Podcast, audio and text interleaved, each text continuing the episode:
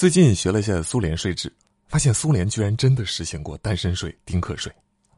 朋友们知道，苏俄后来是苏联，打从建立开始就一直在折腾，先是内战，之后又大饥荒、大清洗，人口损失严重，所以官方为了鼓励生育，整了很多花活，比如一九三六年全面禁止堕胎。想当初红色政权刚成立的时候，堕胎合法化是作为一项妇女解放政策隆重宣布的。此后若干年，堕胎盛行，苏联偏又出现人口危机，慈父坐不住了。一九三六年六月颁行新政策，孕妇堕胎、帮孕妇堕胎都被定性为犯罪行为，视情节轻重赠送两年以下牢饭。政策有用吗？没用啊！只有政策刚实施那两年出生率有所回升，然后继续掉头向下。就这么又凑合了几年，一九四一年六月，苏德战争爆发了。众所周知，苏联死伤有一点点严重，高层一直就担心人口问题，这回更焦虑了。看来政策得加码，于是，一九四一年十一月隆重推出无子女税。新马油江，九日穿肠，这里是油江小记，我是木有志。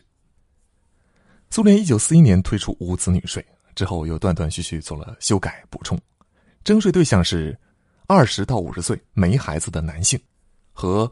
二十到四十五岁没孩子的已婚女性，大体是以工资为基础交税，税率不同时期稍有区别。就以苏联末期为例，大致分三档：工资小于八十卢布的不交税；工资大于等于八十卢布，没到一百卢布的，按低等级税率表交税；八十一卢布交零点一一卢布。到八十五卢布时交一点三五卢布，到九十卢布时交二点八九卢布，到九十五卢布时交四点七五卢布，到九十九卢布时交五点六九卢布。工资大于等于一百卢布的，上交工资的百分之六。这么说大家可能没概念啊！一九八五年前后，苏联城镇职工的平均工资大约在一百二十到一百五十卢布之间，法定最低工资是七十卢布，这个税率可不低呀！拿你自己月工资乘以百分之六算算，怎么申报纳税呢？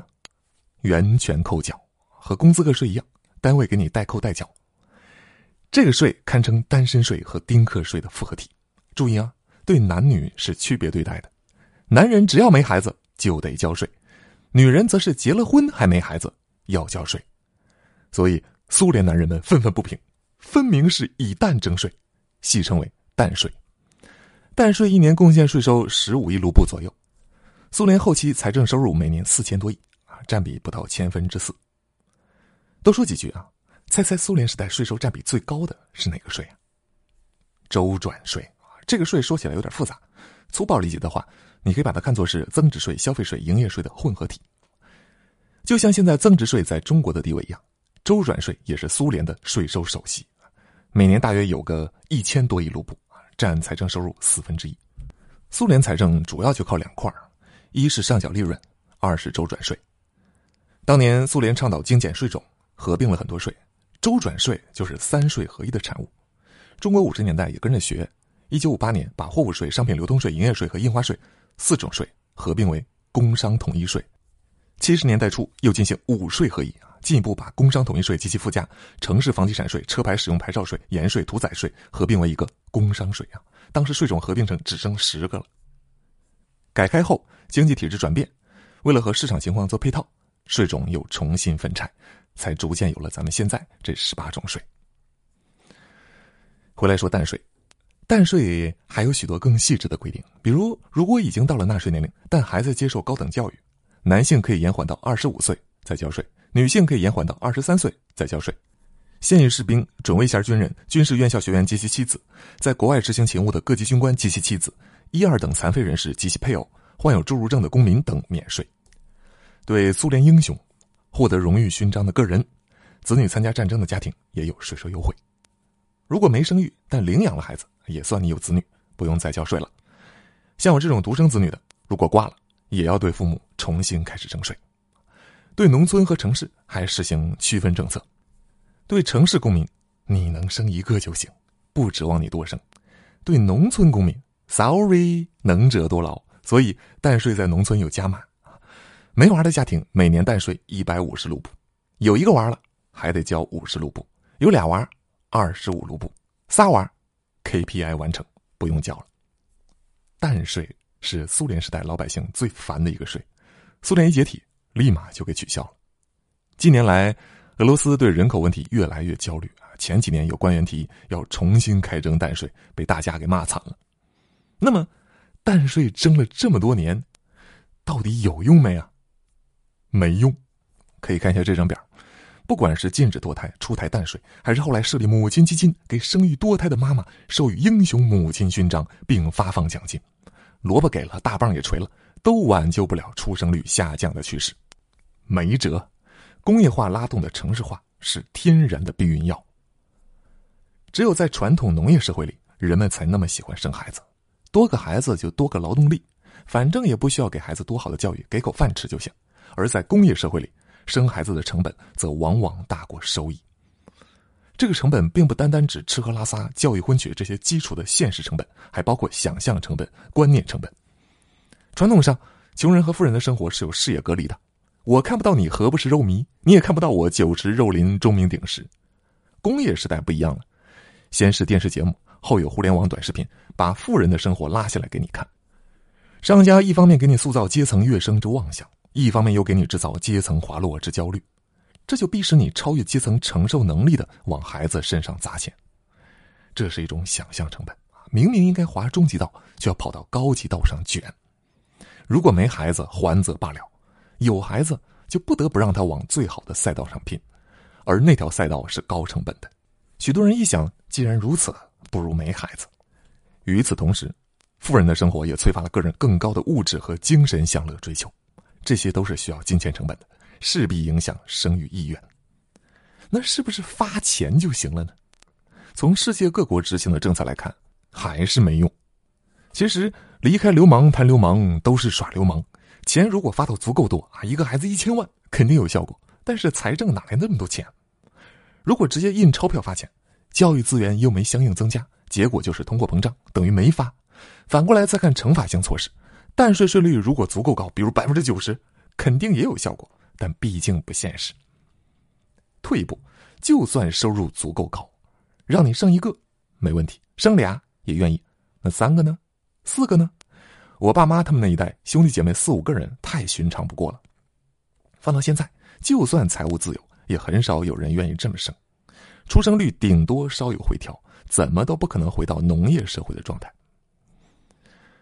之前遇到过那种很有钱的小两口，名下十几套房子，也不用工作，天天玩，丁克。按理说他们有钱也有时间养孩子，但他们说了不行，要孩子自己还怎么享受人生呢？哪怕请一堆保姆，自己也不可能彻底做甩手掌柜啊！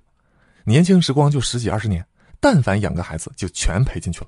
他们不愿意通过多生孩子来对抗后代咸鱼的不确定性，从而更好的将财富传承下去。只有顶尖那些富人才会这么做。可是富人又有几个呢？现在是个人主义时代，我们极力赞扬工业化，同时又批判消费主义乃至个人主义。殊不知，他们都是工业化的副产品。工业化要求资本增密，资本主导下机械化大生产又势必引发产能过剩，产能过剩就要找消化渠道，那就势必要塑造消费主义。而建立于社会资本之上的私有观念，工业化带来的社会原子化。消费主义对个人其独特性重要性的强调，则共同塑造了个人主义。工业、城市、资本、消费主义、个人主义五位一体。世界范围内出生率走低的根本原因是工业社会带来的个人主义观念。女性不甘心只做妈妈角色了，越是在大城市经受高等教育，生育意愿越低。而现代教育是与工业化配套的，男性也类似，越发追求个人享乐了。大家都想要个人自由，孩子就成了累赘，所以工业化和城市化越早，程度越深，出生率、老龄化问题越令人担忧。中国东北、苏联都是这样的，哪怕是朝鲜，虽然还没富起来，但早就搞过了工业化、城市化，人口也涨不动了。即便是宗教，也无法抗拒这个趋势。中东生育率也不行了，伊朗作为那一代工业化、城市化程度最高一个梯队的成员。已经面临人口危机了。以色列的出生率好像很高，实际上完全是哈瑞迪教派单独带飞。哈瑞迪是犹太人中的原教旨主义者，平均每家生七点五个娃。而这帮人不工作、不服兵役、不纳税、不接受现代信息、不接受现代教育，只看宗教报纸，家中没电脑、没电视，也不允许孩子上网。甚至以色列专门有公司给哈瑞迪人开发了无法上网的手机。可以说，他们完全不融入现代社会，除了念经就是生孩子，看上去活在现代，实际活在过去。世界范围内来看，只有还停留在农业社会、半农业社会的中南部非洲黑人叔叔仍在坚持造娃，即便是隔壁印度，出生率都撑不住了。未来到底怎么办？世界各国都没啥好招。综上，对现代人来讲，不生孩子，金钱成本只是表面原因，房价肯定有很大影响，但不是决定性的。这个问题更像是大家对现实不满的出气口。即便豪车美宅，生活无忧，也未必就愿意多生孩子。现代人潜意识里最关心的是时间成本，我有多少时间可以用于自己？